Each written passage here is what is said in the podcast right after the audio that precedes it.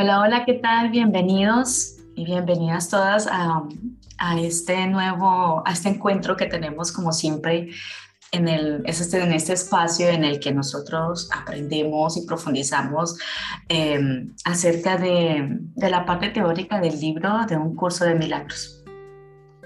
Aquí en Bifree tenemos diferentes programas y en este espacio hacemos un énfasis en aprender a escuchar eh, la voz de Dios nos estamos entrenando para ello.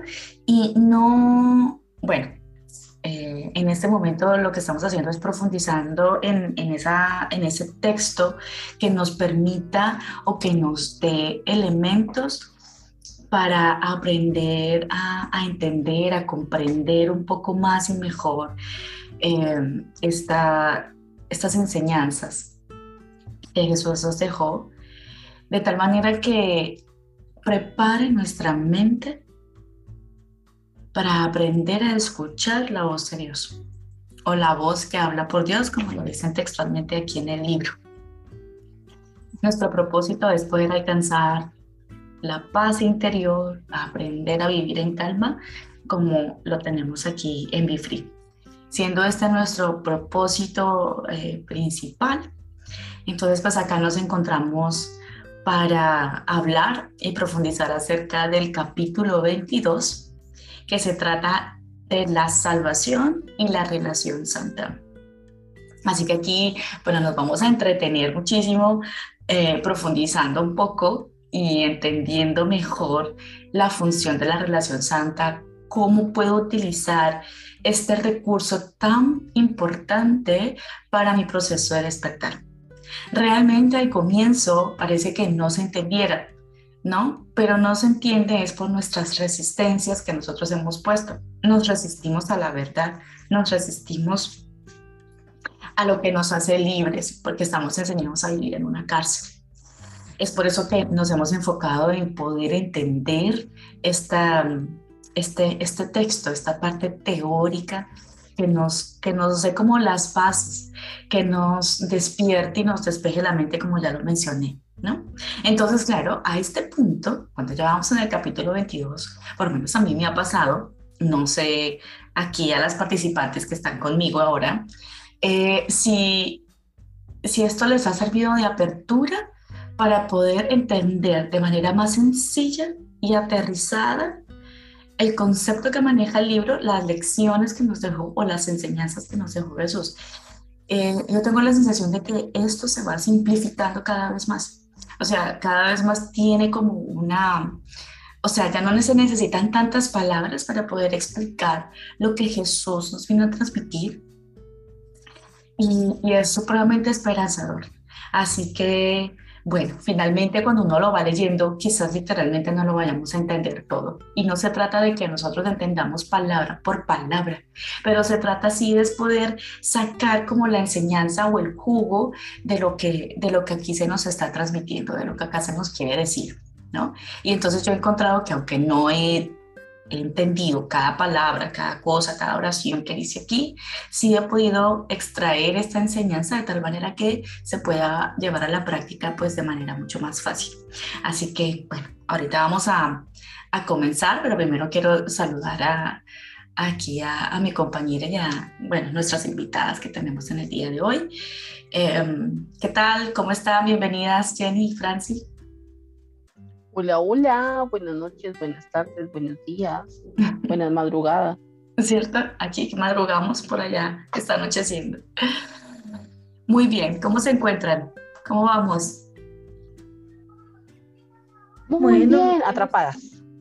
Jenny atrapada y Franci, ¿cómo que no te escuchamos? No, lo tengo prendido. Hola, muy buenas noches, días, tardes para todos aquí como siempre, aprendiendo, aprendiendo cada vez más. Más herramientas. ¿Qué tal, ¿Qué tal ese camino sobre la relación santa? ¿La han podido? No nos vamos a entrar todavía, pero eh, quiero saber cómo que, qué experiencias tienen ustedes con eso. ¿Lo pueden comprender mejor? ¿Parece que es más sencillo, más digerible? ¿O, o lo encuentran que todavía está difícil de poder digerirse? Yo pienso que como que siempre hay diferentes retos. a eso. Uno, sí, uno dice, ay, sí, oye, lo entendí, voy a usarlo. Y de repente sale otra situación, otra cosa, otro momento. Y uno, pucha, ¿y ahora qué hago? Ya lo había entendido, ¿ahora qué hago?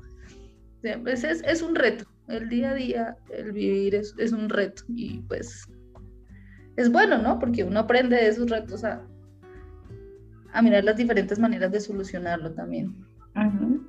Y bueno, de eso se trata aquí, utilizar el recurso del aprendizaje, eh, siempre siguiendo al maestro de la línea recta, no desviada desde el ego, ¿no? Y, y, claro, pues este es un proceso, pero de todas maneras la conceptualización empieza a ponerse más sencilla y ya lo van a notar ustedes. Por ejemplo, comenzamos con nuestra parte introductoria que nos, que nos indica este capítulo acerca de la salvación y la relación santa. Bueno, em, la relación santa es, es la oportunidad de nosotros poder elegir qué función va a jugar mi hermano en mi vida. ¿Sí? Repito, es la oportunidad de elegir qué tipo de función va a jugar mi hermano en mi vida.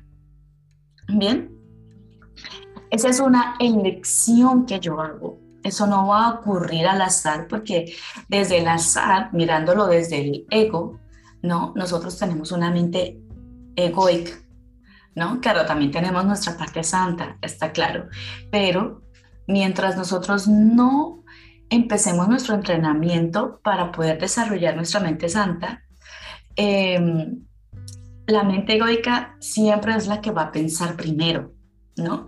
Por lo tanto, se nos invita a que seamos conscientes de las decisiones, de qué rol, en este caso, va a jugar mi hermano en mi vida y yo lo puedo decidir de antemano.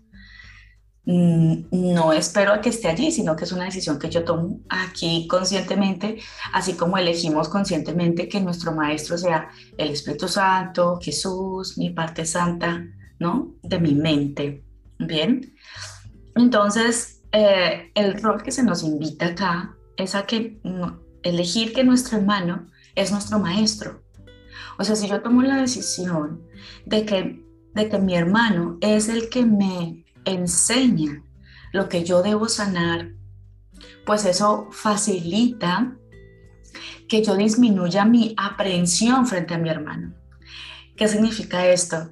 Pues que si yo ya le he dado el rol de que cualquiera que se me atraviese en el camino va a ser el maestro para mí, para poder sanar, pues ya no voy a estar como con el sentimiento de ataque a flor de piel. Por supuesto que lo voy a atacar porque mientras yo voy entrenando mi parte santa para poder ver la santidad de mi hermano, mientras eso ocurre, yo elijo que mi hermano, todo lo que me muestre, sea feliz, o sea, sea bonito, feo, no importa de la calidad que nosotros le pongamos, ¿no? O la calificación que le demos, yo voy a decir que mi hermano es el que me va a dar el listado de las cosas que necesito sanar. Y Él me lo va a dar no porque Él sea el que me dé las cosas así literalmente, venga, te las entrego, sino porque finalmente el cómo yo vea a mi hermano viene de todas maneras de mi sistema de pensamiento y viene de mi significado frente a mi hermano. Es decir, ustedes se dan cuenta que cuando ustedes hablan de alguna persona, ¿sí? En un grupo, eso no pasa, ¿verdad? Pero uno, digamos un ejemplo por ahí fortuito que de pronto pasa que ah, algún amigo se va de la fiesta y entonces nos quedamos todos y venga, y este hombre que, o esta chica que, ¿no? Y empieza uno a hablar. Eh, eh, sí, sí, eso no pasa aquí. Francis ya nos está asegurando que eso ya nunca le pasa. Em, luego uno, uno se da cuenta que para cada uno de los que quedaron en la fiesta, tiene una idea distinta de esa persona. De hecho, pueden haber similaridades, ¿cierto? similitudes. O sea, como que, ah, sí, yo también creo lo mismo, pero el otro va a decir, eh, no, mira, yo lo veo así, mira, yo lo veo así. Cada una, cada persona ha decidido inconscientemente qué rol va a jugar una persona en su vida, ¿sí? Porque yo lo he significado de esa manera, ¿no? Entonces, alguno puede decir, esa persona es súper desordenada, Y otro va a decir, ay, no, es que eso de estar súper organizado, eso es súper estresante. Me encanta que sea así porque lo hace espontáneo, ¿no? Y otro, pero es que cómo va a tener ese reguero, cómo va a vivir de esa manera desorganizada. Entonces, claro, yo ya desde mi significado, yo ya le he dado ciertas prioridades ¿Y qué sucede? Pues que cualquier hermano que sea desordenado para mí va a jugar el rol del malo, del sucio, ¿no? Y para otro, el desorden va a significar espontaneidad, alegría, poco estrés, ¿no? Y entonces pues me va a generar felicidad. Yo ya lo he juzgado en mi mente de esa manera, entonces yo ya tengo mi cajita, mi carpeta en mi cerebro, donde digo, este encaja en esta carpeta, este encaja en esta otra carpeta. ¿no? Entonces, ¿quién ha decidido qué rol juega ese hermano? Uno mismo lo ha decidido, ¿no? Y últimamente me convenzo cada vez más de esto. Por ejemplo, yo, para alguna persona o para muchas, seré una pendeja. No, pues esta pendeja es lo que está hablando, qué cosa, qué tontadas, ¿cierto?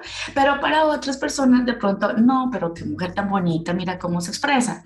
Y otras pues va a decir, sí, más o menos, no, está mal, ¿no? O independientemente de lo que hable, de todas maneras me parece muy querida, ¿no? O no importa lo que hable, siempre me va a caer mal porque tiene algo en su rostro que no me gusta, ¿no?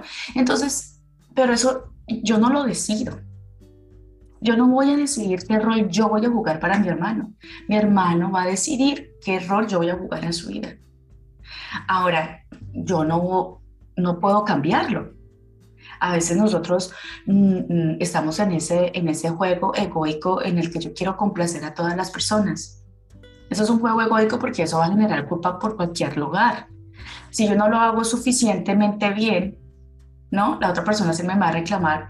Y si yo lo hago, entre comillas, muy bien, pues, pues voy a decir, eso no soy yo y igual me va a generar culpa, ¿no? Entonces, lo que piensan los demás de mí es lo que ellos han decidido. Y ahora estoy aprendiendo eso. Yo no sé qué rol voy a jugar para las personas, pero cada quien, lo que sí tengo claro es que son ellos quienes lo deciden, así como yo decido qué tipo de rol va a jugar mi hermano en mi vida. Finalmente va a ser el bueno o el malo del paseo, dependiendo del significado que esté en mi cabeza. ¿Sí? Si mi amigo es ladrón y digo, pues es una porquería, mejor yo lo echo a un lado, o digo, pues es un ladrón, pero es un buen amigo y quiero tenerlo cerca de mí esta no me va a robar la paz, ¿no? Pero son decisiones que nosotros tenemos y elaboramos en nuestra mente. Entonces, en este capítulo, pues nos están mostrando entonces con bastante claridad y que lo tomemos em, en parte a la ligera. ¿Qué significa esto? Que no nos tomemos en serio la posesión del otro hermano porque finalmente fui yo quien decidió cómo lo ve. ¿Sí? Y entonces es allí donde dice, bueno, tómatelo con calma, con ligereza, con calma. Y es que el otro no te está quitando la paz, sino que es tu significado acerca de él. Y entonces lo que yo voy a hacer es que como igual es mi significado, es lo que yo tengo aquí en mis carpetas cerebrales, ¿no? En lo que yo he hecho de mi vida. Entonces, para facilitar las cosas, pues yo más bien entonces dejo que mi hermano sea entonces mi maestro mi maestro porque finalmente él es el que me va a mostrar mis carpetas internas. Él me va a mostrar cómo yo he significado la vida. Él me va a decir en qué grado soy yo la que se ha fabricado en la inestabilidad emocional, física, espiritual. Sí, porque ese es el significado que yo le he dado. Entonces acá nos vuelven a invitar. Por favor, elige ver a tu hermano como tu maestro. Como el que te va a salvar estoy viendo esto, eh, eh, en estos días le decía yo a una paciente, mira, todo lo que tú ves de los demás, o bien cárgate una libretita o invéntate una libretita mental donde tú digas, esto no me gusta, esto va para mí. Esto me fastidia, esto va para mí. Empecemos con las cosas que nos fastidian, porque eso es lo que más de momento, entre comillas, nos quita la paz. También las cosas buenas, porque ellas después nos cobran eh, culpa, igual todo lo que hagamos para el ego eh, nos, genera culpa, pero empecemos con aquellas cosas que evidentemente nos saca de casillas, ¿no? Entonces, pues hagamos este listado. Lo que yo vea en mi hermano, pues es, o sea, bueno, voy a tomar una actitud de observadora y, y, me voy a alejar un poco de la situación y no identificarme tan rápidamente con la situación que me está mostrando mi hermano. Porque finalmente, aunque yo lo tenga claro, Si yo me identifico con eso, igual la voy a remeter contra mi hermano, porque finalmente me voy a sentir culpable de que todo eso está en mí, pero como no sé cómo manejarlo, entonces, y me identifico con eso, es decir, yo creo que yo soy eso, y entonces pues igual voy a atacar a mi hermano así lo tenga consciente. Y entonces por eso es que entreguemos cada relación y la entreguemos al Espíritu Santo, que se encargue de llevar esta relación y que Él se encargue de ayudarte a ti a poder encontrar la causa de por qué tú estás viendo en tu hermano el pasado. O sea, ¿en qué momento fue que tú significaste esto? ¿En, qué, en, el, ejemplo del desorden, ¿en qué momento de mi vida yo signifiqué que el desorden eh, me va a robar la paz?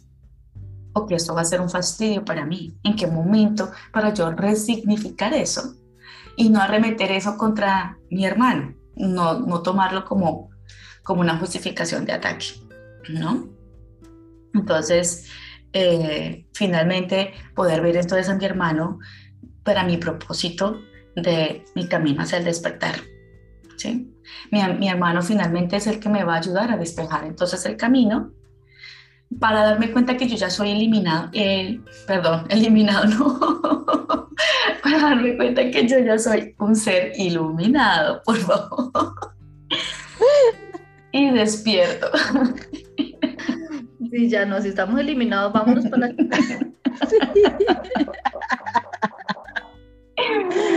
Muy bien.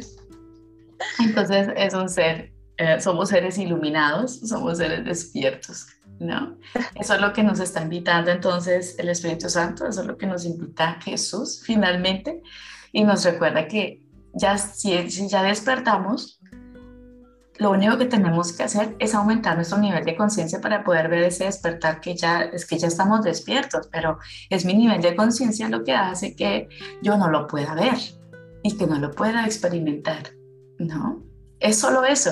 Y mi hermano va a ser nuestra, nuestra ayuda, nuestro, nuestro motor o como sea que nosotros lo llamemos, pero pues finalmente es nuestro maestro y vamos todos aquí cogidos de la mano.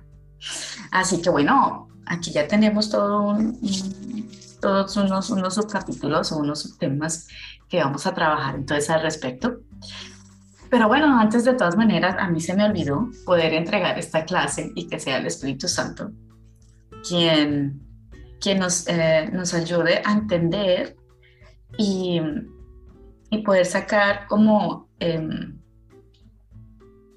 la herramienta que nos ayude a aterrizar este, este aprendizaje, de tal manera que nos muestre su sencillez.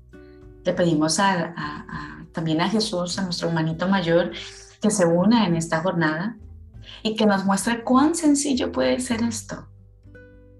Es solo aprenderme a rendir y no sentirme culpable por mi sistema de pensamiento por mi sistema de creencias, simplemente que me ayude a darme cuenta para así poder elegir el camino que me va a conducir a ver y a experimentar ese despertar o esa iluminación que ya soy. Muchísimas gracias y gracias a, ustedes también y que el Espíritu Santo hable a través de cada uno de nosotros y que esto permita que cualquier persona que también nos escuche, pues que también se lleve unas herramientas importantes y cómo poder llevar a la práctica esto de poder tener una relación santa. Bueno, ¿cómo vamos? ¿Qué tal esta parte no, Me parece que hiciste, no, me parece que hiciste un súper resumen de este, de este capítulo maravilloso. De la introducción al capítulo 8, me parece que lo hilaste todo perfectamente. Dejemos aquí, ya cerremos, acabó la clase. No, y ya con lo de la eliminación ya uno sabe, ya. Eso fue Ahí fue Mira, el punto negro, ese es el que se nota, ¿no? Eso fue chiquitito, pero fue que resaltó sobre no, todo. No, no, no. No, Estamos aprovechando las herramientas que se nos ofrecen el día de hoy. Eso sí. No tomes personal. No, no nos identifiquemos con el error. Sí. Así nos burlamos un ratito. Recordemos, recordemos. Muy bien. Bueno, Pero siento que es sencillo, ¿no? Es sencillo. No, sí, súper sencillo. Es, está, está, muy sencillo de leer, lo que hablábamos hace un rato, y es que, eh, digamos que es como un recorderis. Aquí me gustó mucho porque reafirma nuevamente aquello con lo que me empezó a deslumbrar a mí y con lo que me empezó a hacer un, un clic y, y, como mucho eco cuando empecé a leer y cuando empecé a escuchar del curso de milagros, sobre todo porque sí o sí fue una vista completamente diferente a lo que era el ser, a lo que era el amor, a lo que era el perdón, a lo que era la hermandad, todo, todo, todo absolutamente. Y es, y es eso, a, a, ver a mi hermano de otra manera, saber que hay otra forma diferente. Frente a lo que tú estabas diciendo ahorita es, es bastante cómico porque el otro, el otro día incluso estábamos hablando con, con Franci, que es mi hermana, y estábamos hablando cuando tú ahorita te estabas diciendo sobre los roles y eso que le damos a la otra persona. Y yo dije, hombre, sí, qué diferente es todo porque estábamos hablando de eh, nuestros padres. Y entonces ella me estaba comentando de algo y yo le dije, no, pues yo es que yo lo interpreto de esta manera, yo creo que puede ser por este lado. Y ella me dice, se queda pensando y como, no, no, a mí no me resuena eso. Y yo, maldita sea, a mí sí. y yo, sí, yo sé que es el abandono. Jenny era como, y de ahí la sensación de abandono. Pues no, no, yo nunca me he sentido abandonada y qué tan raro. O sea, todo iba bien, todo iba hilando, hilando o no bailando, pero hilando hasta ese punto. Y entonces digo, sí, la sensación de abandono. Se queda como callado un rato y como así, como, no, pero no, a mí, a mí eso no me hizo clic, no. Y yo, ay, ya sé que era lo que me pasaba. Solo era mi interpretación. Un mensaje de mí para mí, gracias. tal cual.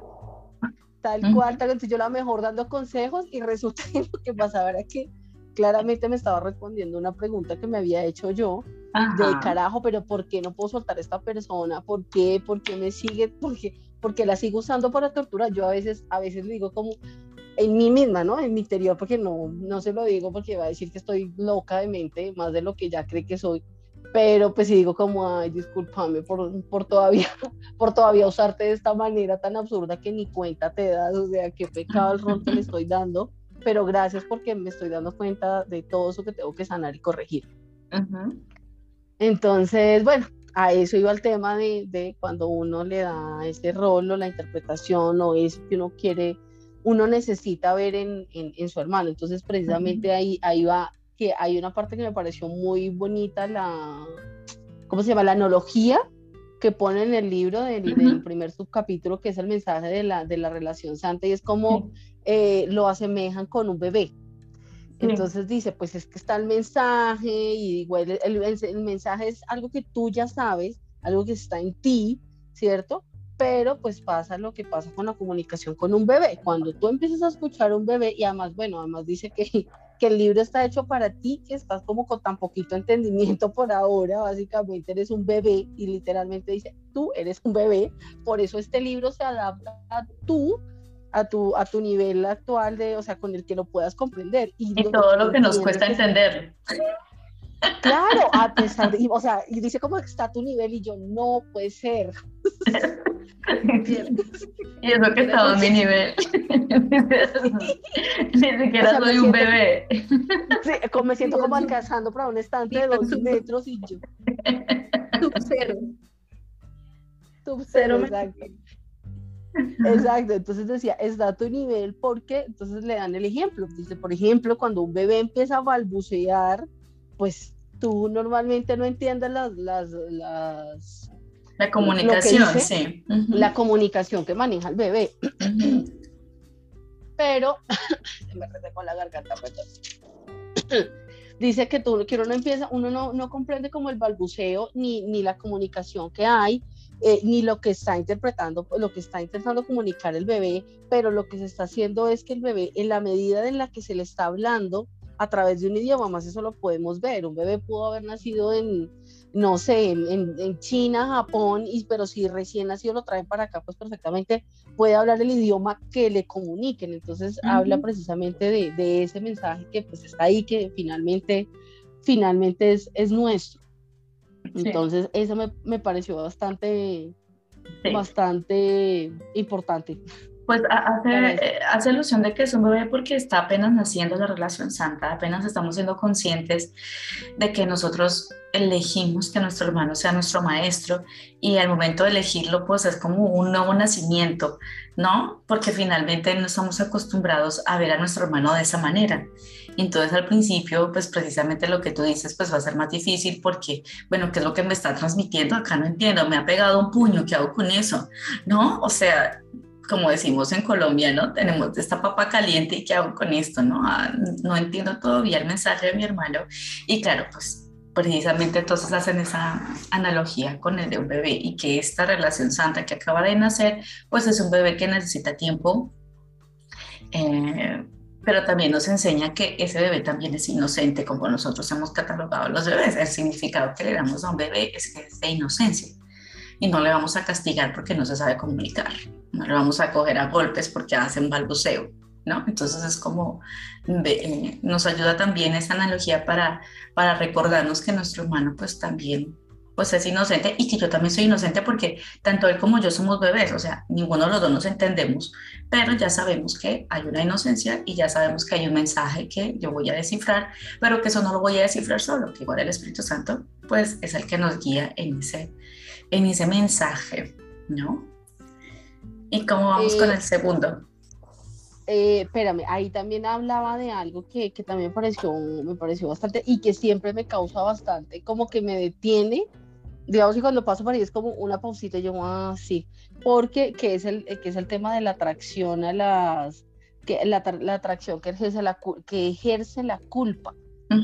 Porque por más increíble que nos parezca, es que como es como si fuera un dulcecito, pues delicioso, la fruta más deliciosa, porque nos encanta sentirnos culpables y siempre nos atrae la culpa. Y, y, a raíz de eso, eh, nos dice que la culpa, no, que el miedo, eh, es el, el, miedo es la única emoción que realmente nos inventamos, pero que pues obviamente tampoco es real porque no, no existe, pero dice que el miedo es la, como la, la la emoción que nos inventamos y que a través del miedo es donde, se, donde están los secretos, los pensamientos eh, privados, el tema del reflejo del cuerpo, las tinieblas y demás. Entonces ahí en esa parte de, de, de, que es la única emoción me recordaba yo porque el otro día hicimos una pregunta en el otro grupo de qué sentimientos, de que si los sentimientos eran o las emociones, perdón, eran o no del, o sea, de dónde, de dónde venían las emociones, o sea, cómo se pueden interpretar las emociones y finalmente se, se llegó pues a la conclusión de que, de que realmente solo existen, eh, solo existe una, dos emociones que son eh, el amor y, y el miedo. y el miedo, exactamente. El miedo es fabricado y el único real es el amor. Claro, pero entonces ahí, aquí yo cuando, cuando me detuve en esta parte, vengo teniendo y recordando nuevamente, porque como que uno se le olvida, pero vuelve y recuerda, es que el, del miedo nace la culpa, básicamente es como, como que la subsigue, es el que la respalda y la refuerza, entonces siempre las entiendo como casi que al mismo nivel, pese a que el miedo es el que está de donde nace todo, pues básicamente como la culpa es tan fuerte, ya como lo dice aquí, ya porque nos atrae y demás, digamos que al reforzarla, no sé, siempre la, la veo, la siento como muy, muy fuerte. aparte de eso es que, mira, de las, del miedo salen el resto de las emociones de las que vivimos nosotros acá desde nuestro ego, ¿no? Detrás de cada emoción básica siempre hay miedo.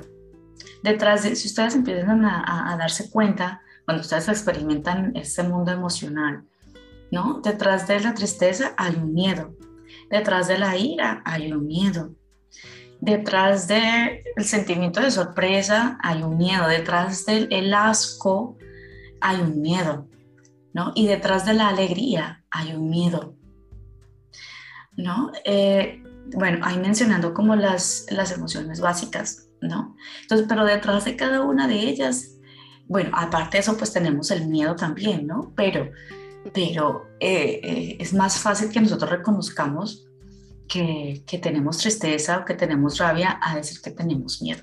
De hecho, a veces parece absurdo poder entender que estando en un estado se supone que de alegría, ¿no? cuando yo experimento mi emoción de alegría, Entonces, me costará mucho trabajo también entender que debajo de esa alegría hay un miedo.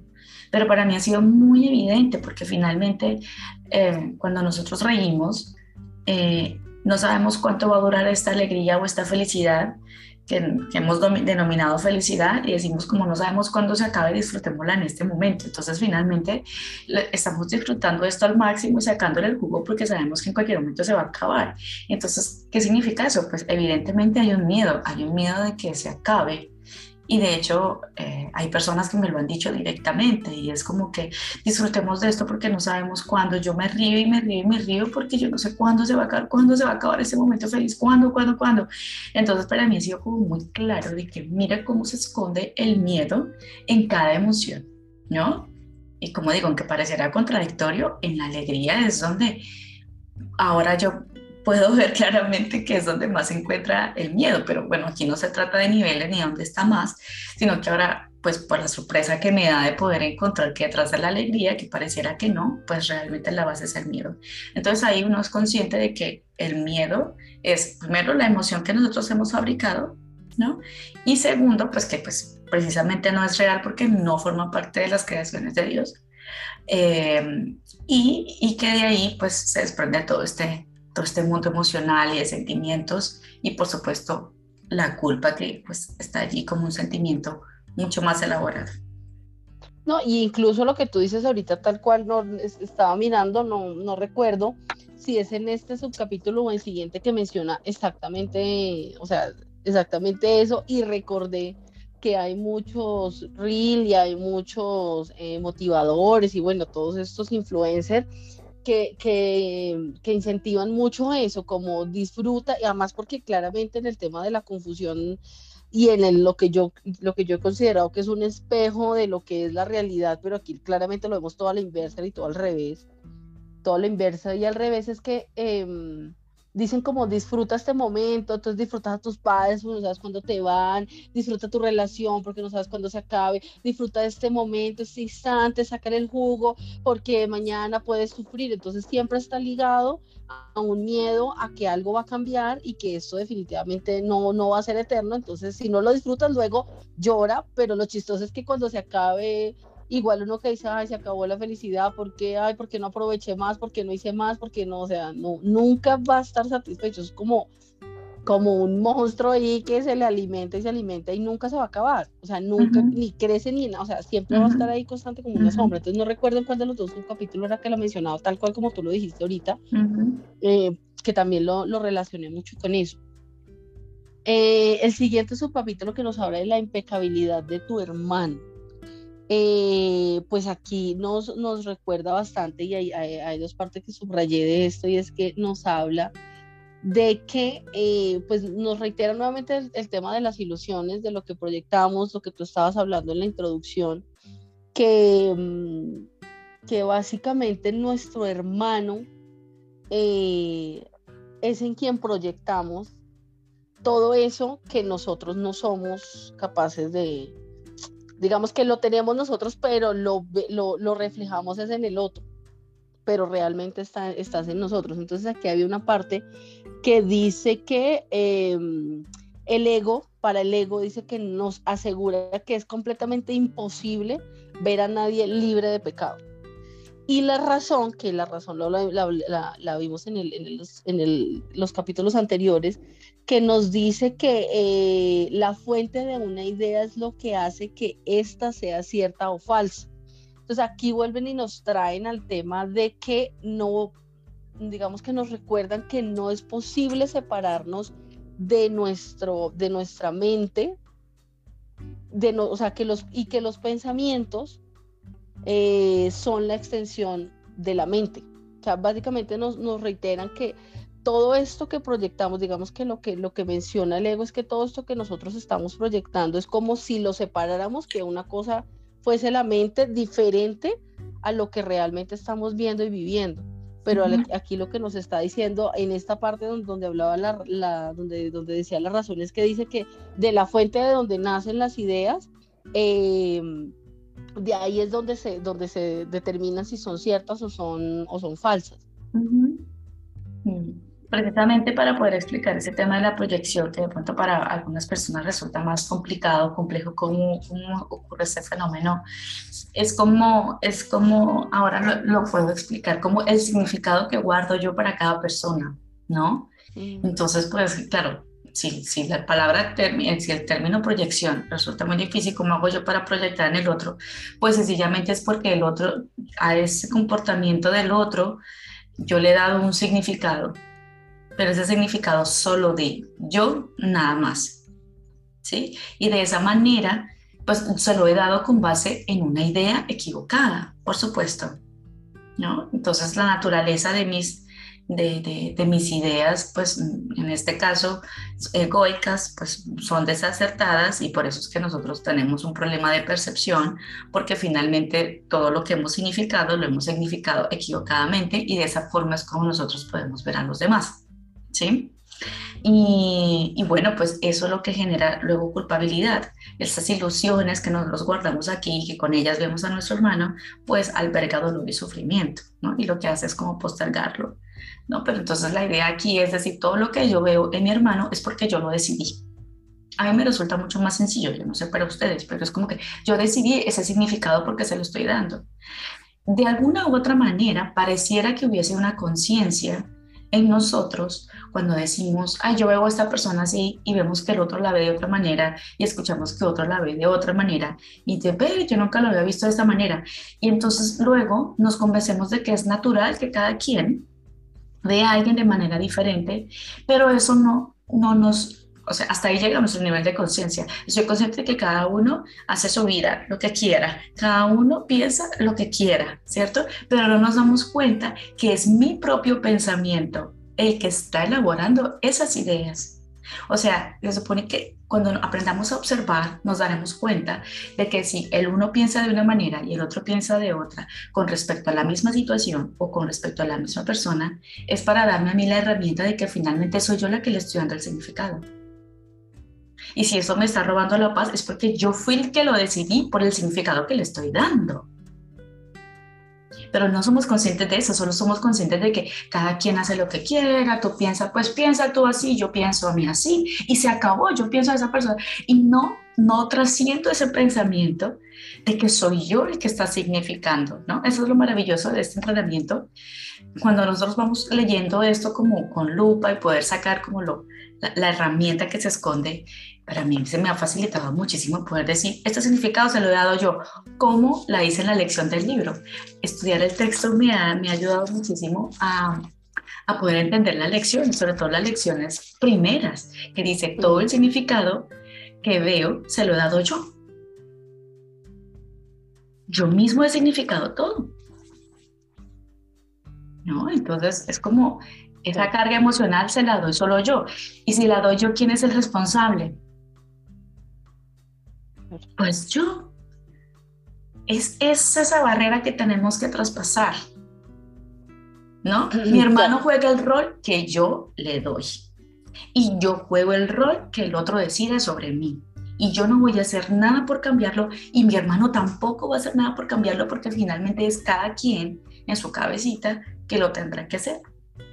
Algún día se inspirará y algún día yo podré inspirarme también para poder resignificar. Pero aquí estamos, en este camino. Si estamos aquí es porque ya lo elegimos, ¿no?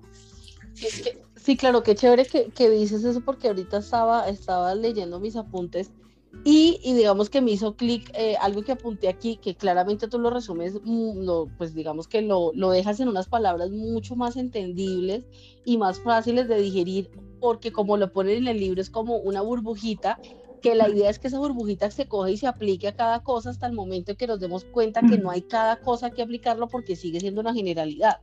Pero entonces ahí hablaba una parte que decía, eh, eh, habla mucho, habla mucho sobre las ilusiones. Entonces ahora que tú hablas eh, y mencionas el tema de lo que yo proyecto y de lo que yo veo y de, de el significado que le doy a mi hermano y de la, del rol que le doy a mi hermano, eh, eh, comprendo un poquito más porque entonces habla mucho de las ilusiones, de que son los que ocasionan culpa, que el sufrimiento y que, y que todo, ah bueno, y en ese fue donde, donde mencionó lo que tú dijiste ahorita, lo de que todo, todo lo que aparenta felicidad no es duradero es realmente miedo. Pero entonces, bueno, retomando, habla sobre mucho la, la, la ilusión Y frente a eso que tú dices del rol que yo le doy a mi hermano, menciona que la ilusión, eh, ilusión, lo que fabricaste tiene el poder de esclavizar a su hacedor. Y más abajo vuelve y menciona, nada de lo que fabriques tiene poder sobre ti. Entonces, igual, o sea, entender o ver, o, digamos que asimilar esta parte de la ilusión a lo que yo proyecto, porque finalmente sigue siendo una ilusión. No es real, es, es, la el significado que yo le estoy dando, pero realmente lo que estoy haciendo es una proyección, una ilusión de mis propios, eh, propios temores. Exacto. Entonces, ahí es donde está, por ejemplo, se me, se me viene a la cabeza el ejemplo de, ah, es que esta persona, eh, como siempre me hace sufrir, por ejemplo, el tema del, de la víctima y el victimario que siempre es tan complicado. Comprender a veces porque, digamos que las personas empezamos a, a, justificar esto, ¿no? Es que claro, él pobrecito o ella pobrecita que mire cómo la maltratan y cómo no sé qué, y resulta que, que somos nosotros mismos los que estamos proyectando esa ilusión y nosotros nos volvemos esclavos de esa ilusión que estamos, que estamos proyectando y es ahí donde también parten varios temas de lo que se me viene ahorita a la cabeza, que es eso, la, la víctima y el victimario. Todos jugamos ese, el mismo rol. O sea, todos somos víctimas y victimarios en este mundo. Todos. Y yo juego ambos roles. Y ustedes también. O sea, cada uno de nosotros jugamos el rol de víctima y de victimario. Ahora que nos encanta a nosotros darnos cuenta de que somos víctimas, hasta ahí llegamos. Pero no reconocemos que somos victimarios también. ¿No? ¿Por qué? Porque estamos justificando todo el tiempo. Ah, pero es que yo le grité, pero es que ya me tenía hasta el tope. O sea, ahí sí yo también soy doble víctima y ya no soy victimario, ¿no? Y después nos victimizamos, el otro piensa así es porque no me entiende, ¿no? Y siempre estamos buscando el rinconcito de la víctima, pero siempre estamos jugando ambos roles al mismo tiempo. ¿Por qué? Porque así lo he significado yo. Francis. Es como la frase que vimos que día, la compartimos en el grupo, cuando que trascender la dualidad Espera, Franci, que se, se te escucha recortado. Darte cuenta que Dios, porque estoy sin datos. Ya me quedé sin internet este mes.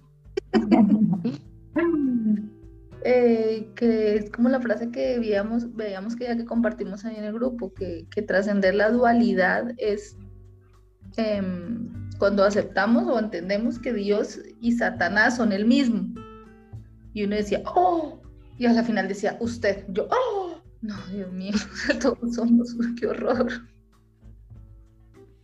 No, pues no digamos eso aquí tan abiertamente, la gente va a salir como corriendo. no, no, sí, no, en serio. Sí, pero es verdad. O sea, me refiero a que eso no lo vamos a andar diciendo por la calle porque todo el mundo se nos va encima, ¿no? Menos 500 visitas. Pero, pero en esta, pero en esta, pero en esta clase es importante poderlo traer y me parece muy bueno que tú lo hagas, Francis, porque definitivamente da la oportunidad para, para poder entender, aunque esto merece una clase de profundización, eh, poder entender que la unidad, al ser dividida, toma dos posiciones opuestas. Es decir, se convierte como en dos orillas. ¿Sí? Y por supuesto, la interpretación es que hay un lado positivo y hay un lado negativo. Aunque estas van cambiando constantemente. ¿Por qué? Porque para lo que para mí es bueno, para mi hermano es malo. Y por eso es que hablamos de la relatividad. Es que todo es relativo. Es relativo porque forma parte de lo mismo. O sea, es una unidad dividida, ¿no? Tú tienes una manzana o tienes una naranja y tú la partes, inmediatamente hay dos extremos. Y vas a encontrar que una va a saber más rico que la otra. Pero si le das, si compartes esa naranja partida a otras personas, a otras personas la parte que a ti te pareció más dulce, a los otros le va a parecer más amarga y así sucesivamente con todo. Ahora lo que nosotros tenemos que hacer es volver a la unidad, es decir, pegar esa naranja, ¿no? Y ahí cuando tú ves la unidad, pues ahí ya no ves ni bueno ni malo. Simplemente es la naranja completa. Y, y al darle, al tener ese significado de unidad, cuando tú te la comes, pues toda te sabrá de la misma manera. ¿no? Ya no van a haber opuestos. Esto es lo que ocurre, aunque pareciera grotesco, ¿cómo va a ser posible que Jesús vaya a ser Satán? Lo que pasa es que al dividir la unidad, ¿sí? Si Cristo es el símbolo de la unidad, pero al dividirlo es como si partiéramos a Jesús en dos, en dos partes. Y al partirlo, pues siempre van a haber dos, dos extremos. Esos extremos, y eso ya lo decimos culturalmente, son viciosos. Decimos, todos los extremos son viciosos, ¿no? Si te vas todo para un lado o si te vas todo para el otro, que tenemos que mantener el equilibrio. Pero no es el equilibrio el que tenemos que mantener, simplemente unir esto. Y se acabó el problema. Es por eso que se dice que Dios está por encima del bien y el mal. Y está por encima porque sencillamente Él no está dividido. ¿No? Aunque pareciera terrible poder decir que el bien y el mal son una sola cosa, pero realmente forman parte de la misma unidad. Pero bueno, eso, eso nos, nos ayuda con el tema de la razón. La razón es la que nos ayuda a entender esto. Por supuesto, el que, el que está por el lado de la, del ego, pues no tiene ningún sentido. ¿Cómo va a ser posible que Dios va a ser malo también? Pero no es que sea malo, es que como lo dividiste, pues entonces tú lo ves partido. Y vamos a encontrar una diferencia porque el ego es separación. Entonces siempre va a haber una diferencia, siempre va a haber un lado bueno y un lado malo. De hecho, nos vamos a ver para un lado y de pronto si nos gusta, nos vamos para el otro. Si no nos gusta, nos vamos para el otro. Nos la pasamos saltando de un lado para otro o juego el rol del bueno de la familia, el niño inocente, pero cuando cumpla 18 me revelo y mando a todos para la porra, ¿no? Porque ya me cansé de estar a un lado, ahora yo me voy para el otro. Y jugamos así, y después de ser muy malo y borracharme y libertinaje y no sé qué, después, ay no, me voy entonces para la santidad porque ya pequé mucho, entonces me voy para el otro lado. Y así sucesivamente estamos salteando todos los, ¿no? Nos vamos para un extremo, pero finalmente cuando llegamos a la unidad, pues no existe ninguno de los dos pues eh, digamos que ese ejemplo o se puede ver de, la, de las personas que, que, estén siguiendo y que estén haciendo los ejercicios o que estén por alguna de las líneas eh, de despertar, porque claramente no decimos que pues, el curso de milagros es la única, pues porque no es así, no lo es. Hay otras y pues eh, Gis que está estudiando varias otras, varias otras líneas se ha dado más que cuenta que hablan exactamente de lo mismo y así, o sea, le dice uno, pues pucha, ¿dónde estuve yo tan metido que no me di cuenta de esto?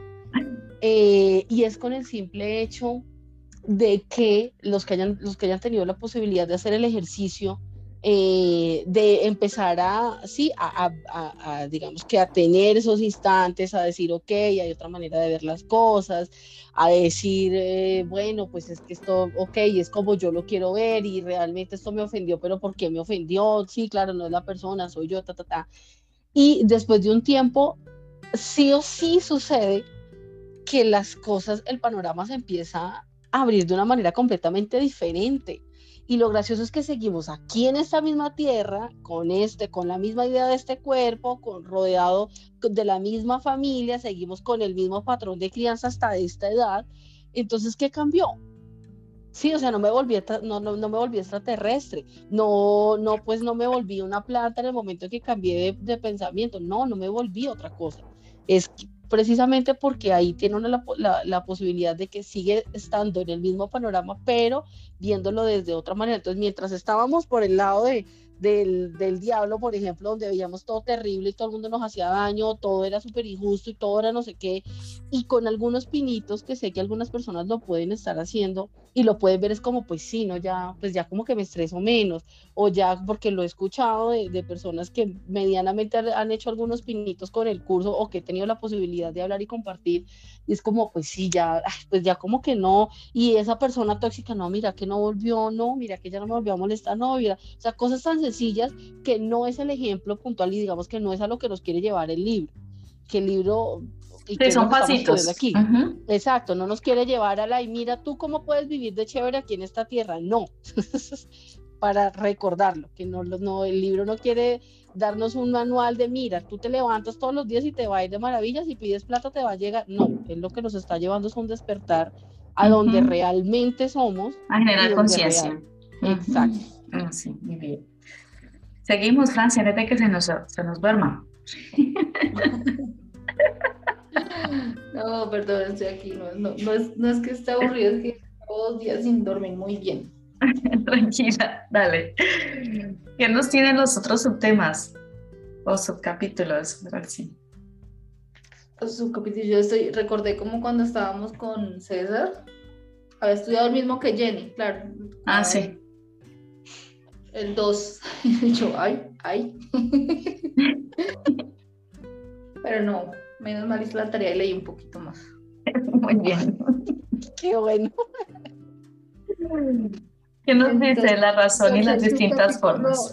Y habla de la razón, de las formas, del error. Entonces dice que aquí nos muestra eh, lo que yo entendí.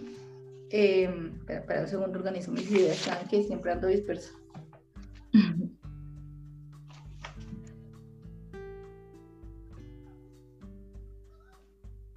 Eh, bueno, aquí inicia diciéndonos que la, introducción en la razón es el sistema,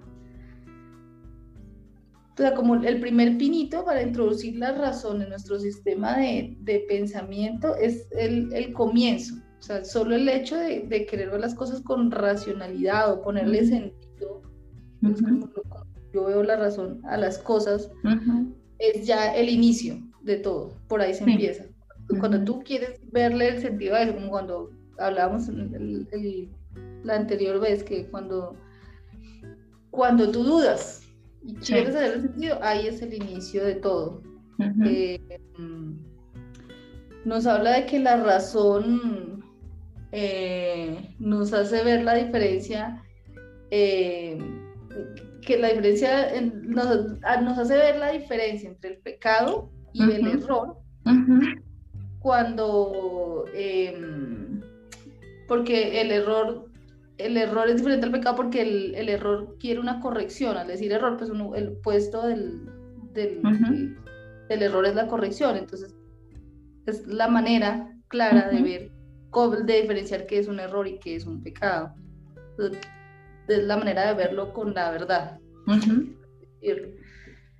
Eh, la cuestión aquí es que nosotros hemos confundido la corrección por castigo. entonces creemos que las cosas malas que nos pasan es porque Dios nos está castigando y así nos está corrigiendo. De hecho, por eso es que nosotros la forma de crear a nuestros hijos en muchas ocasiones es a través de, de ese castigo. Y de esa forma creo que yo corrijo a mi hijo. Inclusive le infligimos mucho dolor. En muchas ocasiones golpeamos y maltratamos, no solo física, sino emocionalmente, ¿no? Porque precisamente tenemos esa referencia con respecto a que los errores, pues, o sea, así no, no digamos que esto ha sido un pecado, pero cualquier error que cometemos lo convertimos en pecado inconscientemente, ¿no? O sea, si un niño no me escucha, pues sí, es un error. No estamos diciendo que es un pecado conscientemente, pero lo castigamos como si fuese un pecado, ¿no? O sea, es decir, como con algo que yo tengo que infligirte de dolor para corregirte.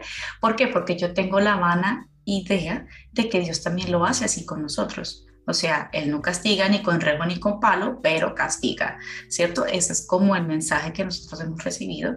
Y aquí es precisamente poder poner en duda, ¿no? El uso de la razón es aprenderse a cuestionar, hacer las preguntas correctamente que nos permitan, entonces ese primer paso de poder mirar las cosas de otra manera. ¿Cierto, Franci? Así es. Gracias, Lina, por aterrizarme la idea. Finita la comedia, ya paremos aquí, ya no hay nada más. ¿Qué más nos dice esta parte? Si tienes algo más tú que compartirnos. Eh, como, como básicamente este capítulo nos habla de las ilusiones y de los errores y vuelve el mismo tema de que es que, que es tan bonito como ver la santidad em, o sea, que, llega el punto que tú logras ver la santidad en tu hermano, ese es el perdón para ti. Porque me, me, he concentrado mucho, me di cuenta con esto que me he concentrado mucho y bueno, hay, hay que perdonarme, hay que perdonarme, no tengo que perdonarle nada a nadie, no tengo que... Y no es tanto como de perdonarle, sino como de ver la inocencia también. No solo estar mirando, ay, bueno, que estoy aprendiendo de este fulanito que, que es tan pendejo, que tanto estoy aprendiendo de este fulanito que es tan egoísta, que tanto estoy aprendiendo de este fulanito que es tan idiota no, es también aprender a, verle la santidad a ese fulanito que me está exasperando. No, no es eso, eh, esa persona no es eso, este vecino no es eso, esta compañera que me está trayendo este mensaje no es eso. También, también a medida que voy aprendiendo de mí, voy aprendiendo a, verle la santidad a mi hermano. Básicamente es de lo que nos habla este, este capítulo, en todo el capítulo, de manera más. Así es. Más extensa, pero es lo mismo. Digamos que para. El siguiente. ¿ah? Sí. No, que el siguiente es el tema también de la de, debilidad y la indefensión nos habla de lo bonito que es eso, de que, tú llegas con tu hermano, de que, de que el inicio de, Ay, no, ese era el que yo estaba leyendo, perdona, era el camino... La bifurcación del camino. La bifurcación del camino, que habla de eso, termina ahí, que, que cuando tú llegas a ese punto en que tienes que decidir cómo quieres vivir tu vida, la quieres vivir con Dios o la quieres vivir a través del ego y llegas a ese punto y decir, ¿qué hago? ¿Lo veo? ¿Me sigo sintiendo culpable? ¿Me sigo sintiendo pecador? ¿O, veo el error? ¿Me sigo sintiendo... Em, con, me sigo viviendo en ilusiones o quiero vivir la verdad. Entonces, cuando tú llegas a ese punto del camino, parece bonito que les decía, ese punto del camino eh, realmente no es el inicio. Ese, cuando llegas a ese punto es que ya has trabajado todo eso para poder llegar a ese punto. Ya cuando tú decides, ya no hay vuelta atrás. Ahí ya no hay, no es que empiezas ese camino a recorrerlo y bueno, empiezas el camino de la iluminación. No, pues madre, llevas todo ese tiempo trabajando para poder sentarte a decidir. Todo eso es el aprendizaje ya. Y desde ahí ya básicamente eres... Em, no hay vuelta atrás, porque nada de lo que sea creado por Dios es un error. Todo eso para mí, eso para mí me llena muchísima esperanza, o sea, y mucha confianza me da, ¿no? Porque significa que yo ya inicié este camino y en efecto yo lo puedo mirar también en, en, en mi vida y es como que definitivamente no hay vuelta atrás, o sea, cualquier cosa que tú hagas de aquí en adelante, tú ya le entregaste esta decisión a Dios tú estás en sus manos y se acabó. O sea, no importa cuántas veces caigas en ese sentido, cuántas veces uno se siente frustrado porque todavía no veo la santidad de mi hermano, porque de todas maneras verla está muy difícil o los consideramos muy lejos, igual ya estamos en ese camino. O sea que de aquí en adelante todo lo que se haga son frutos igual. ¿No? Y es por eso que yo ahora, por ejemplo, he podido entender que hasta cuando tú haces un regaño, cuando tú ya has elegido ver la inocencia y hasta cuando eh, sí, regañas, llamas la atención, porque igual vamos a vivir todas las emociones, porque igual estamos en este cuerpo, ¿no? De todas maneras, todo lo que tú hagas de aquí en adelante es para sembrar amor en los demás, mientras estamos adquiriendo cada vez más mayor nivel de conciencia. Finalmente esto me va a ayudar a generar nivel de conciencia, ¿sí?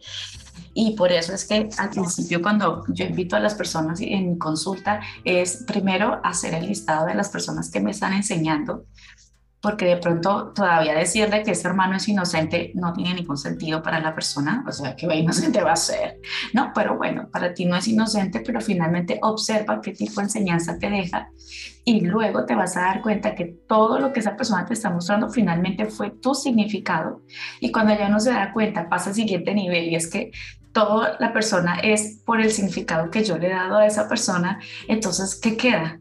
Pues que la persona es inocente y cuando yo ya admiro que finalmente es mi significado, o sea, la persona es el rol que yo elijo que ponerle, pues ahí yo ya le estoy quitando todo el otro significado que yo le había dado de que es el malo del paseo, sino que sencillamente es mi hermano, mi maestro, y veo en él su inocencia y lo que queda es la santidad.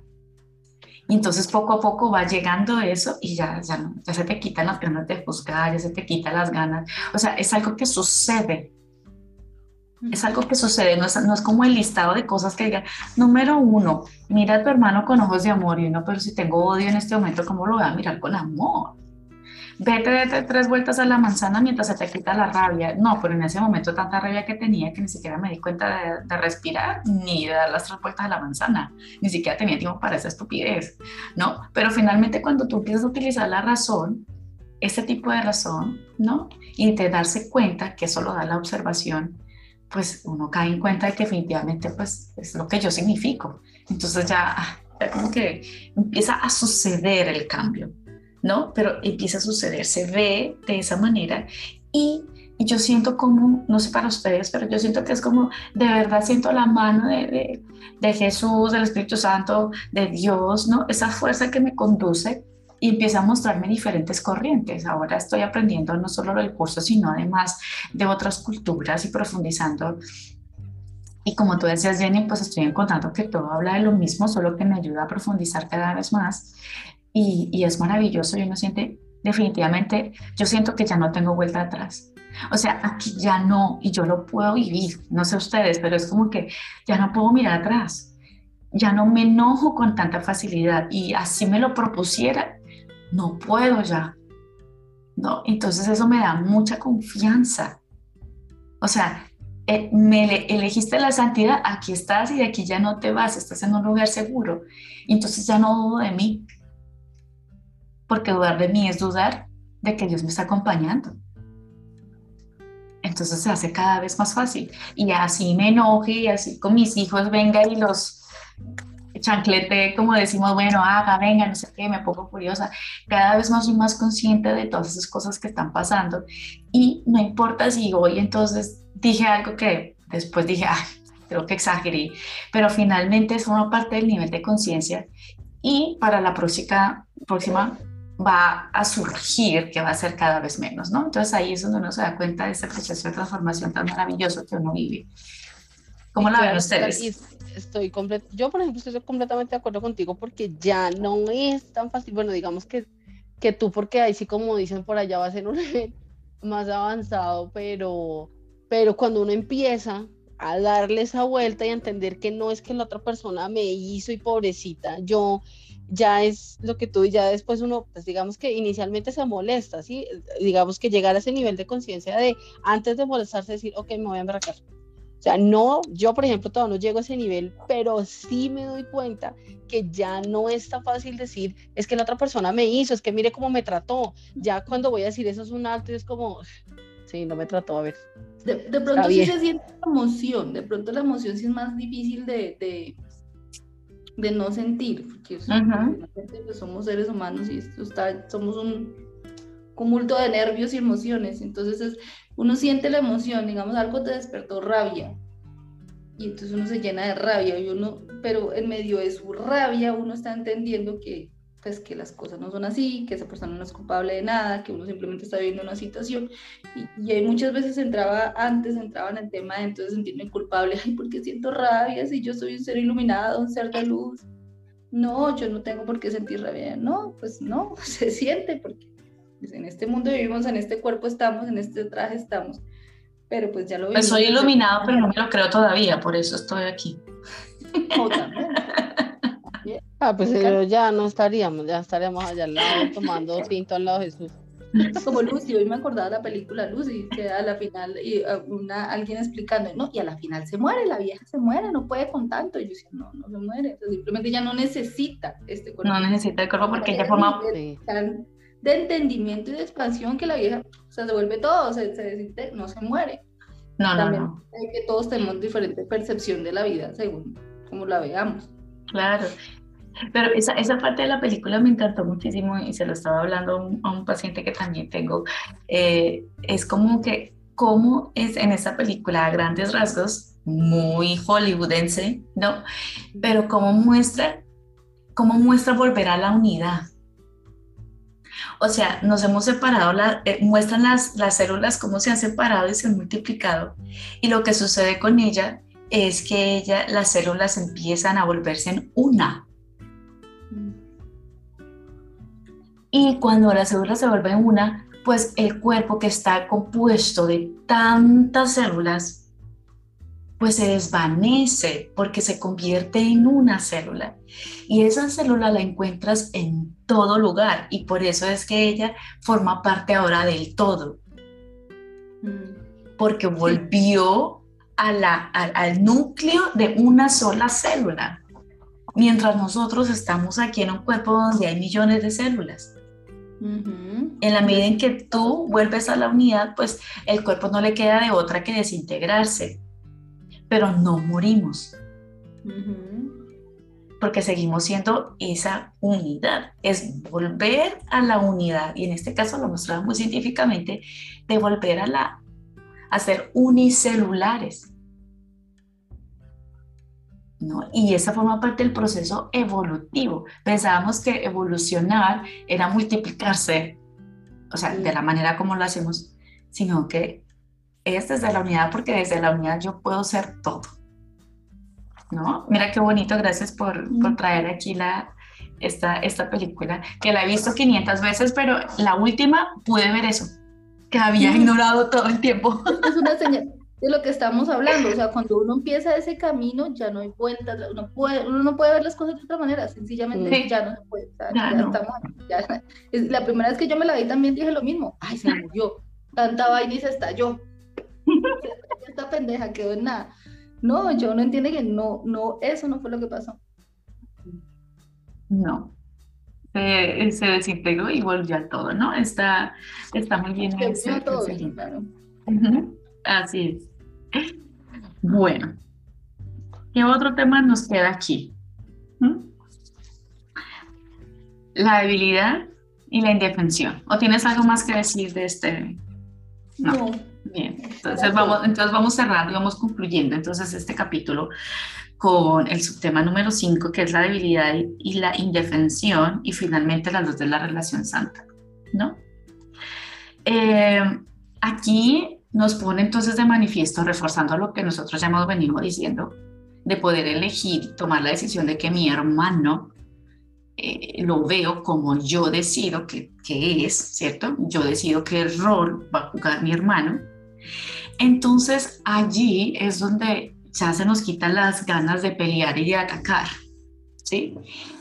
Eh, pero tenemos que tener en cuenta que en nuestro ego siempre nos va a decir que las ideas, para defenderlas, tienes que atacar. Digamos que ese es el mensaje que nos dice el ego.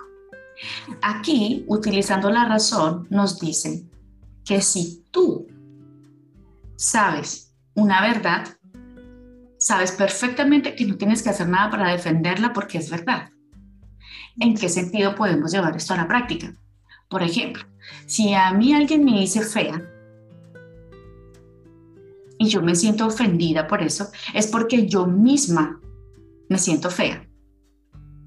Y entonces ahora me ofendo y después digo, es que nadie ve lo bonito de mí. O yo sí ve, el mundo cree que yo soy fea, entonces de verdad es que debo ser fea. ¿Sí? O me siento atacada y me ataco a mí misma, o ataco al otro. ¿Y a usted qué le pasa? ¿no?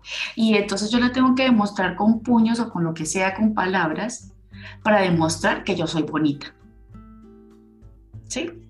Ahora, si yo estoy segura de mi belleza, me podrá decir cualquier persona, hasta el presidente, oye, tú eres fea. Bueno, ¿qué se le va a hacer? Es, si me ves tú, ¿qué hacemos? O sea, ese es, tu significado frente a esta belleza y se acabó. O sea, no tengo ganas porque sencillamente si yo soy bonita y si yo me siento bella y me siento hermosa, no va a haber nadie que me la quite. Pero si alguien me la quita, yo me desestabilizo con lo que otra persona me dice, significa que yo ya me lo creí. Significa que no soy así como yo creía o que todo fue un espejismo. La verdad no necesita defenderse. Si alguien te llama ladrón y tú te ofendes y vas a pelear para demostrar tu inocencia, pues es un desgaste porque finalmente estás diciendo, estás comprando la idea de antemano de que tú eres un ladrón y por eso tienes que defenderte. Pero tú dices, bueno, pues si tú crees que yo soy un ladrón, pues entonces para ti, ¿qué puedo hacer?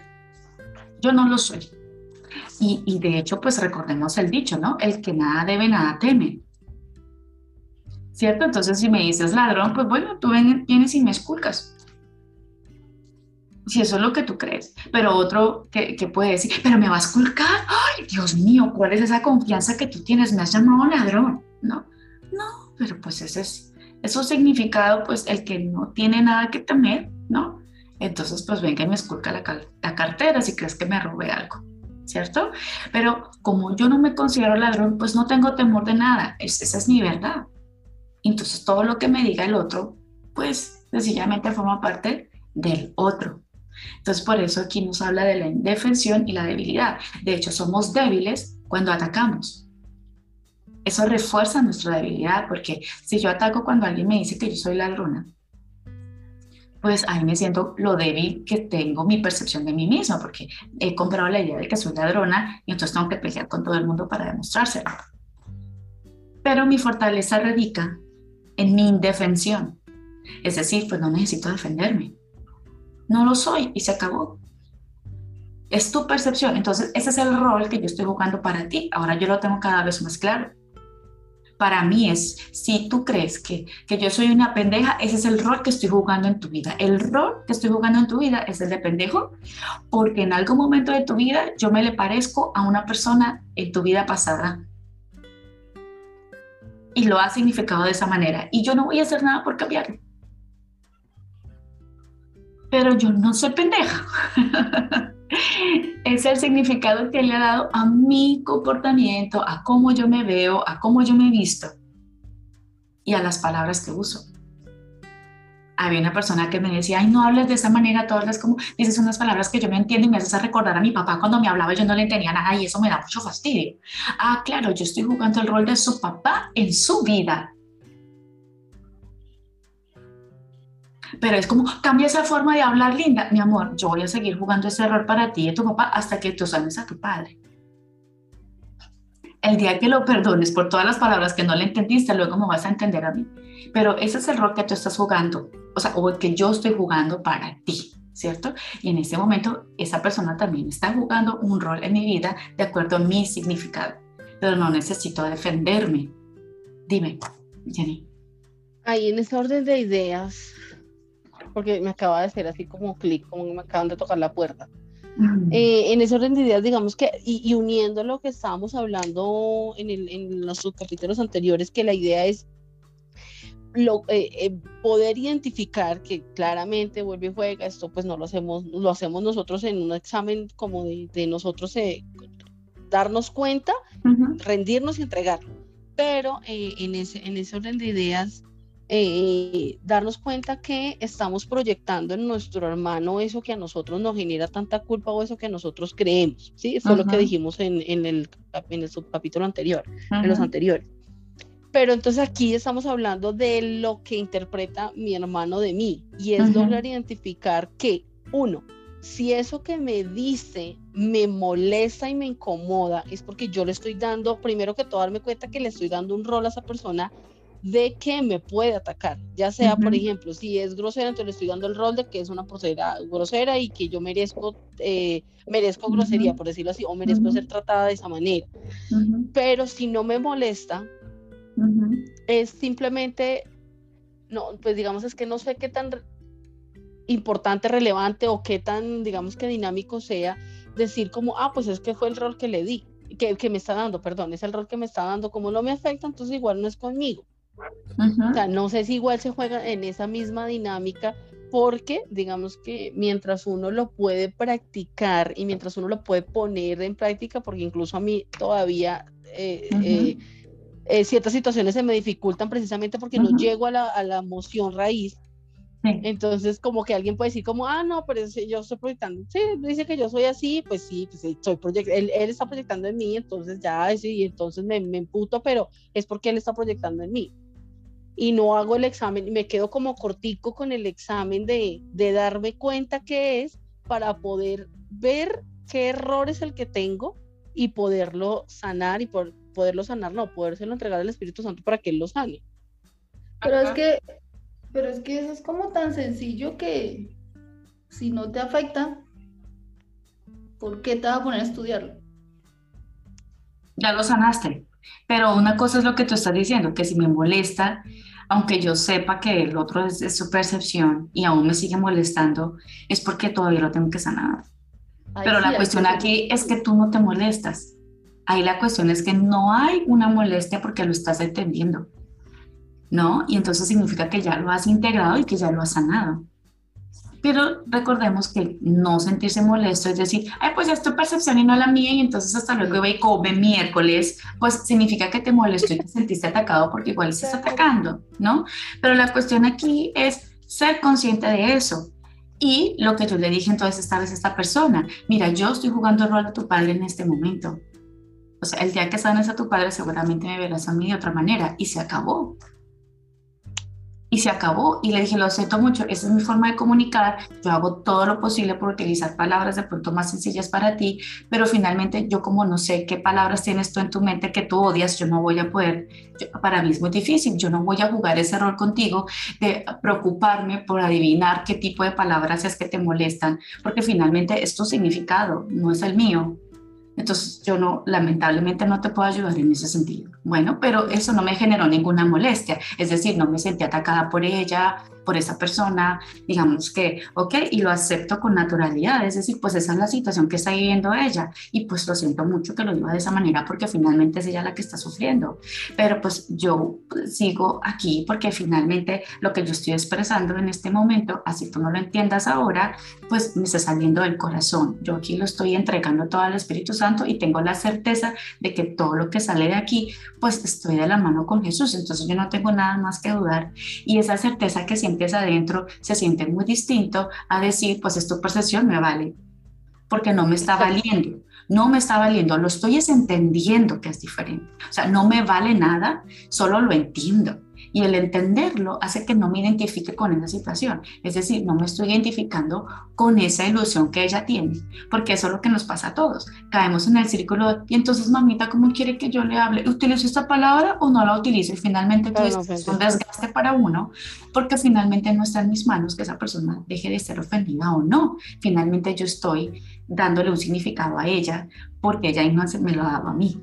Entonces, si yo hablo de esta manera y para otras personas, uy, ¿cómo hablas de bonito? Y para ti, ¿cómo hablo de feo? Pues finalmente yo no tengo nada que hacer. Para cada persona, pues así es, ¿no? Y respeto esa forma, tú tienes ese pensamiento. Tampoco voy a decir que lo que estás pensando es erróneo, porque es como decirle toda tu vida es una falsa. Y en este momento, pues recordemos que la verdad no pelea con el ego.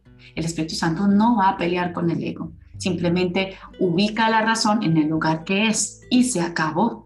Si la persona todavía le cuesta trabajo entenderlo, pues nosotros seremos su fuente de inspiración en la medida en que nosotros practiquemos la razón. Después la persona va a entender nuestro proceso de razonamiento, cómo nosotros vamos a ir integrando esto a nuestra vida y finalmente va a tomar esa misma posición que nosotros. O sea, lo va a entender también. Entonces es maravilloso, pero no me no me identifico con esa emoción. De hecho, así me moleste, dependiendo de la molestia que estás sintiendo, cuando tú la miras conscientemente, también es distinto. Cuando tú dices, bueno, aquí yo decido molestarme y sientes, expresas y después dices, bueno, ¿sabes qué? Ah, finalmente eso no tiene sentido, mira, ¿sabes qué? Dejemos así, aquí ya expresé lo que tenía que expresar porque mm, eh, aquí en el libro también nos dice, y en las otras culturas eh, que nos invitan a este despertar espiritual, pues nos dice que finalmente no se trata de negar la emoción que uno está sintiendo, es también dejarla fluir, pero conscientemente. ¿sí? Soy consciente de que esto me está molestando, pero eso no tiene nada que ver contigo, tiene que ver conmigo, ¿cierto? Y te agradezco mucho por lo que me estás mostrando, pero estoy molesta y en este momento soy consciente de mi molestia. Y eso es lo que te va a dar otro nivel de conciencia, ¿no? Pero no me siento mal por eso, yo me doy la oportunidad de expresar, ya, ya, no, me, ya no me aguanto más. Y, después uno se da cuenta que no está todo el tiempo reteniendo, ¿no? Y finalmente sale. Y es ser consciente, cada vez practicar la observación, pero ¿no? ¿qué es ser consciente? Simplemente aprender a observar. Y ver que todo esto, pues poco a poco vamos a ver como la luz de la relación santa, como nos lo dice aquí en este último subcapítulo, ¿no? En este último subtema. Y es que la luz de la relación santa, pues allí vamos a ver que, definitivamente el, resultado que queda de todo esto es amor, ¿no? Cuando yo puedo entender la dinámica, mi sistema de pensamiento, mi forma de significar, finalmente ya no me identifico con esas situaciones, no me identifico con lo que me está diciendo mi hermano, no, estoy entendiendo los fenómenos, ya estas cosas no me afectan. Entonces, pues hemos hecho como un intercambio por odio, por gratitud, ¿no? Finalmente muchas gracias porque a través de ti, gracias a que tú me estás mostrando esto, yo ahora tengo este nivel de conciencia.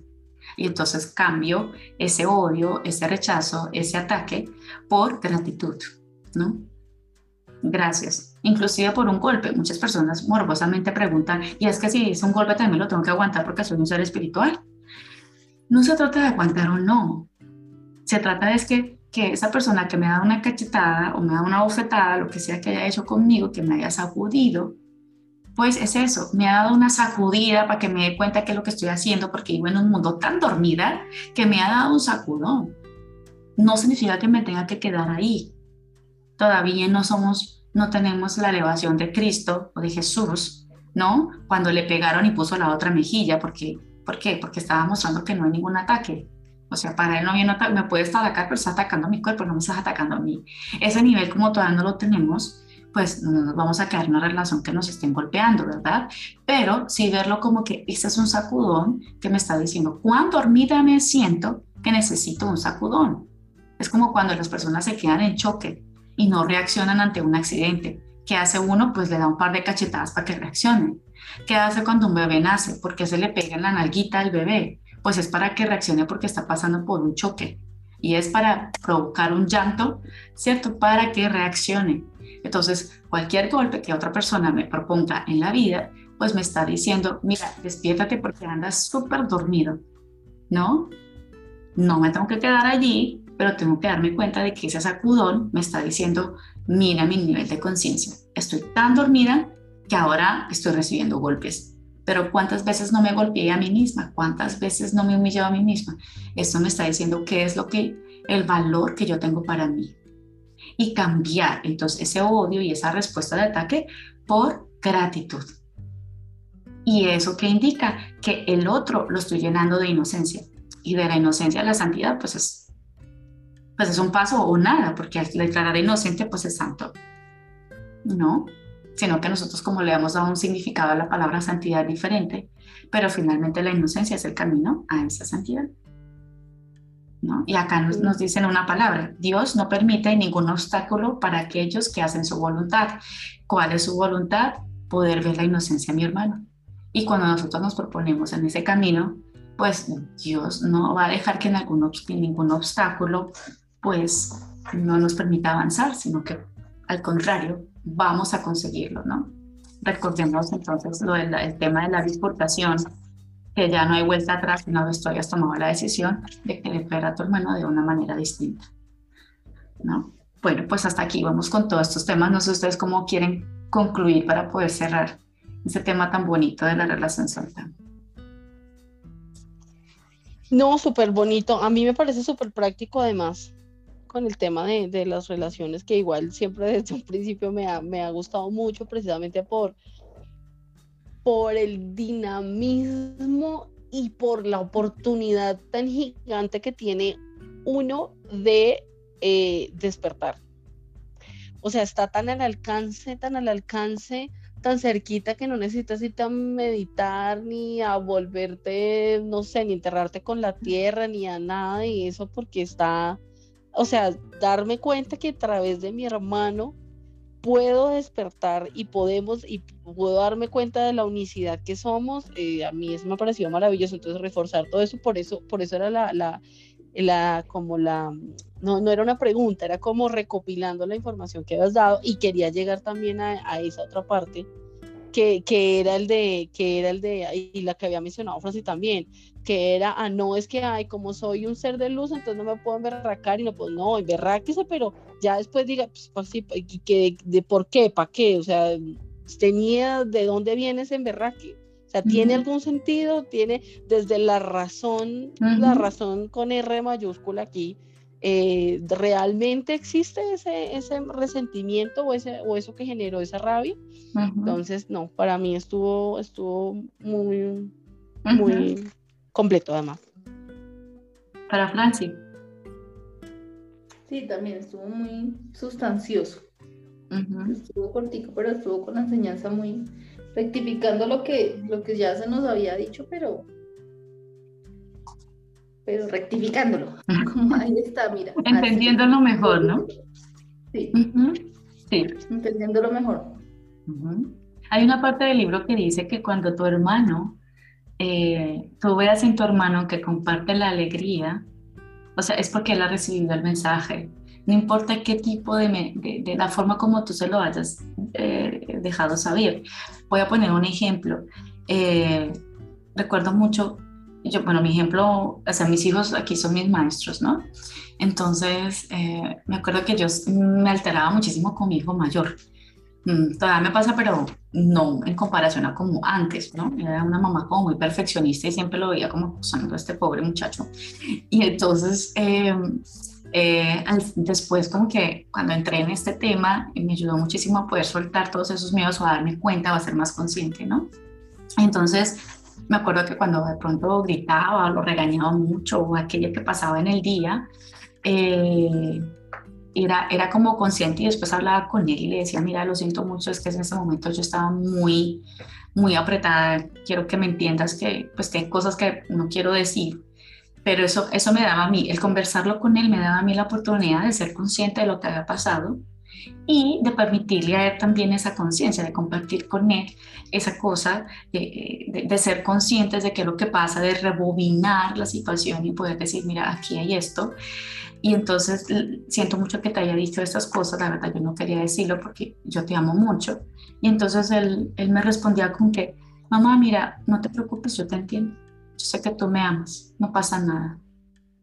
Y entonces es como, me confirma de que de todas maneras, en medio de mi confusión, igual estoy aprendiendo.